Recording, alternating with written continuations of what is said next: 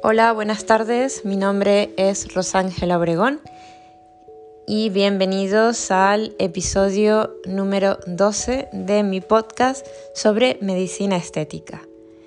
Eh, estas últimas semanas he estado un poco alejada eh, y no he subido material nuevo, pero bueno, espero ahora ser un poco más eh, consecuente.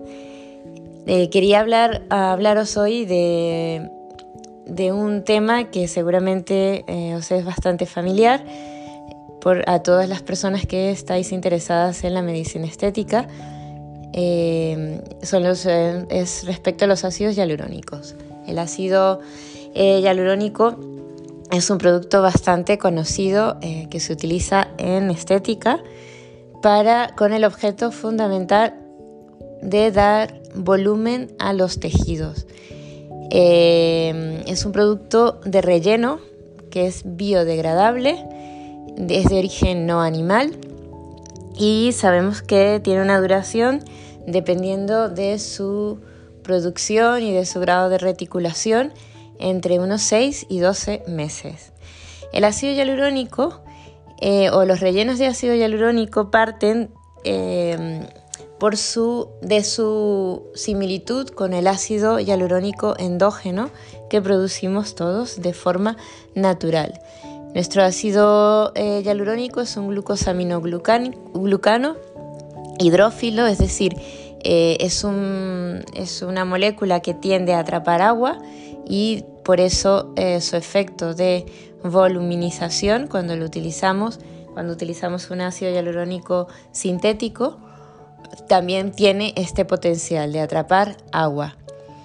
La estructura química de esta sustancia es uniforme en toda la naturaleza, no tiene un componente proteico y por tanto tiene poco potencial de desencadenar reacciones eh, inmunológicas o alérgicas cuando se inyecta en los seres humanos.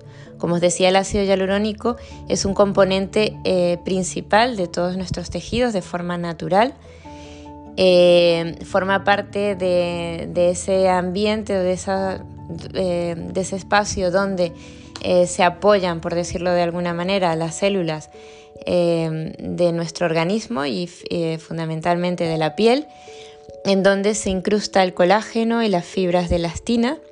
Una persona normal de 70 kilos tiene aproximadamente 15 gramos de ácido hialurónico de los cuales un tercio de estos 15 gramos se degrada y se sintetiza diariamente. El ácido hialurónico, cuando en nuestro organismo, de forma natural contribuye al aumento de las células, a que las células también puedan moverse y también tiene una participación en la reparación de los tejidos. La concentración eh, del ácido hialurónico que producimos de forma natural disminuye con la edad y por tanto eh, la piel a medida que envejecemos se deshidrata, eh, lo cual se manifiesta como un incremento de las líneas de expresión y de los pliegues.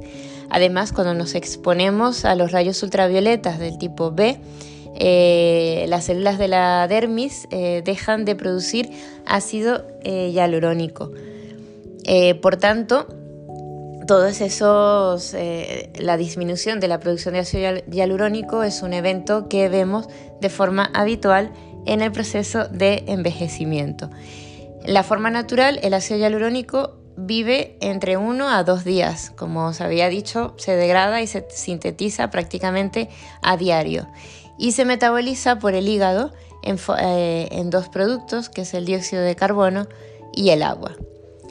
Cuando el ácido hialurónico eh, se une, eh, se unen varias moléculas de ácido hialurónico, la posibilidad que tiene este compuesto de absorber agua es mil veces mayor que, su propio, que el propio peso de la molécula inicial. Por tanto, como os decía, la idea, o sea, la, la intención del ácido hialurónico cuando lo utilizamos como implante es la de hidratación. Es un producto que va a atrapar agua. Eh, como os decía, eh, el ácido hialurónico que producimos de forma natural dura entre uno a dos días. ¿Por qué? Porque tenemos además una enzima que se encarga de degradarla, que es la hialuronidasa. Es una enzima eh, que producimos también de forma eh, endógena, en nuestro organismo produce esta enzima que degrada, que rompe la molécula de ácido hialurónico. Por tanto, cuando nosotros introducimos de forma exógena de laboratorio eh, un producto de ácido hialurónico, este ácido hialurónico tiene que tener una disposición diferente para que nuestra propia enzima no lo degrade de la misma forma que hace con el ácido hialurónico que producimos de forma natural. ¿Y cómo logramos que, no es, que esta enzima, la hialuronidasa, no degrade el ácido hialurónico que nosotros vamos a introducir? Pues esto se hace con la reticulación. Y seguro también habéis oído de los ácidos hialurónicos si son muy reticulados o si son poco reticulados. La modificación eh, que se hace en el laboratorio del ácido hialurónico fundamentalmente es eh, ampliar o alargar la molécula para hacer cadenas de ácido hialurónico más largas y además se, em, se le agrega un compuesto eh, reticulante, una sustancia reticulante que permite que varias cadenas de ácido hialurónico se junten. Al juntarse estas cadenas de ácido hialurónico se hace un material que es más compacto, que es más difícil que la hialuronidasa que producimos de forma natural sea capaz de romper eh, ese, el producto que hayamos depositado. Porque si no hiciéramos este proceso, pues simplemente el ácido hialurónico libre que inyectemos duraría como máximo dos días en el sitio donde lo hemos colocado. Por tanto, eh, lo que se hace a nivel de laboratorio es eh, esterificar, reticular este producto y dependiendo de qué tan reticulado esté vamos a obtener un producto más denso y con más capacidad de atrapar agua.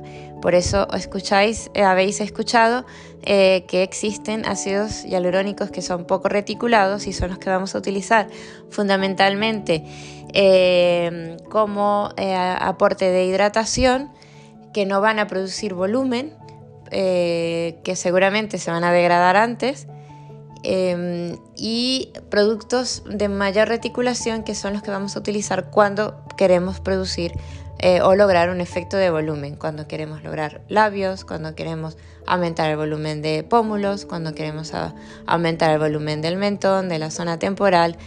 Eh, y todavía más reticulado cuando lo usamos para el tratamiento corporal, para aumentar el volumen de glúteos, pantorrillas, rodillas, eh, dorso de la mano, que también utilizamos ácido hialurónico y en este caso es reticulado. El ácido hialurónico también eh, tiene otra propiedad que es la propiedad de viscoelasticidad. La, viscosidad es esa, propiedad que tiene el producto como de difundirse cuando yo lo, cuando yo, eh, lo introduzco en un tejido, pues esa capacidad que va a tener el ácido hialurónico de difundirse y no quedarse eh, como un bolo en una forma estática en el sitio donde lo he puesto. Eh, y en cambio un producto que sea más elástico es, ese es esa propiedad que tiene el ácido hialurónico de cuando yo, de cuando yo lo estiro, por ejemplo, cuando lo voy a sacar de la jeringa, necesito que el ácido hialurónico sea capaz de pasar a través de la aguja o de la cánula. Pues esa, y, pero una vez que lo deposito en el tejido, él tiene que volver a la posición inicial, a quedarse eh, pues como una pelotilla, como una, zona de implante. Eh, esa, propiedad que tiene el ácido hialurónico es la propiedad de elasticidad. Entonces vamos a ver productos, eh, es, una, es una de las características que, hay que escoger y que el médico que vaya a hacer el tratamiento tiene que tener en cuenta si quiere un producto que sea más viscoso eh, porque se va a difuminar más, porque por ejemplo voy a tratar unas ojeras eh, o voy a producir, a hacer un protocolo de hidratación de la piel, yo no quiero que se haga una zona de volumen ni que se quede una zona elevada, sino que el ácido hialurónico difunda más fácilmente. Pero en cambio, si eh, voy a tratar, como os decía, unos pómulos o voy a, depositar el ácido hialurónico de forma más profunda para hacer una proyección eh, para elevar el volumen, pues entonces necesito un producto que tenga mayor elasticidad, que yo pueda sacarlo con facilidad de la jeringa, pero cuando lo deposite él va a volver a su, em, a su forma original, que es la forma de bolus. Entonces estas características de viscoelasticidad son características importantes y a tomar en cuenta cuando escogemos un producto dependiendo de la zona que queremos tratar. Y eh, pues como os decía también, la durabilidad de los ácidos hialurónicos va a variar de acuerdo a estas características que tenga el producto. Pues un, producto que sea menos reticulado, es decir, que, que, que se haga un conglomerado eh, más laxo de las moléculas de ácido hialurónico, pues es un producto que va a ser más fácilmente degradado por mi enzima, por la enzima que produce el ser humano eh, de forma endógena, que es la hialuronidasa. Pero si tengo un producto que tiene mucha reticulación, es decir, que todas las moléculas de ácido hialurónico se, apelotonan, por decirlo de alguna forma, eh, y, se, y se hacen una bola y se, se unen entre ellas, de una forma más compacta, pues voy a tener un producto que, tiene, que tenga mayor duración porque esta enzima va a, ser, va a degradarlo de una forma más dificultosa. Finalmente lo va a degradar. Y una de las cosas que tiene el ácido hialurónico es que la degradación no es lineal, eh, sino que eh, las enzimas van para eh, como que van a desunir de forma estos puentes eh, que unen, que reticulan la molécula de ácido hialurónico y que unen varias moléculas a la vez. Y eh, de pronto, una vez que ya esas moléculas ya no estén unidas, pues se van a degradar muy rápidamente. Y por eso a veces los pacientes pueden notar como que el producto no es que va desapareciendo poco a poco, sino que desaparece en un corto periodo de tiempo. Porque como os decía, esa degradación no es lineal y progresiva, sino que se va produciendo, eh, se produce de forma muy rápida. Cuando el producto se degrada eh, es porque las, se exponen las moléculas de ácido hialurónico y de pronto ya desaparecen y, eh, y ya no están más en el tejido donde inicialmente se ha colocado. Por eso, bueno, pues podéis notar en algunos casos como que las arrugas que habían mejorado mucho con la aplicación de ácido hialurónico, pues a los 8 o 9 meses, hay una, eh, otra vez se vuelve a estar como antes, como el estado inicial. Eh, el ácido hialurónico es un producto muy seguro. Como os decía, el, que se produce de forma exógena o de laboratorio, de forma artificial, es molecularmente muy similar al que producimos nosotros y, con bajo contenido de proteína eh, y por eso tiene reacciones alérgicas o inmunológicas eh, eh, muy esporádicas o muy raras que ocurra. Tiene otra ventaja el ácido hialurónico es que, eh, bueno, que es biodegradable, como son también otro tipo de rellenos, pero también tiene una especie de antídoto, porque esa hialuronidasa que tenemos también en nuestro organismo se puede sintetizar de forma también artificial, exógena, y se puede utilizar como un fármaco para, em, para diluir o para degradar el ácido hialurónico si hay un efecto adverso o si no nos gusta un resultado. Eh, entonces eh, puedo utilizar este fármaco para inmediatamente degradar mi ácido hialurónico.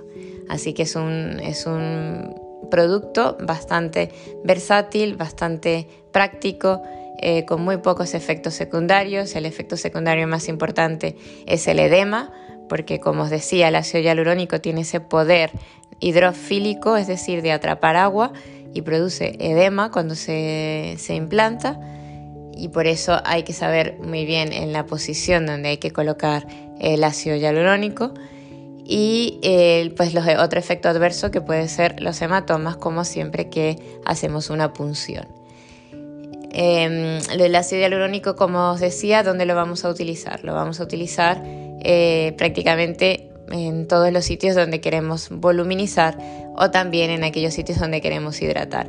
Usaremos, por ejemplo, un ácido hialurónico poco reticulado para en la dermis superficial, es decir, muy por debajo de la epidermis, eh, por ejemplo, para eh, reducir arrugas muy finas, para dar un efecto de luminosidad y de hidratación a la piel, eh, sin producir volumen, tanto en el dorso de manos como en el escote, como en la cara, para tratar esas arrugas finas.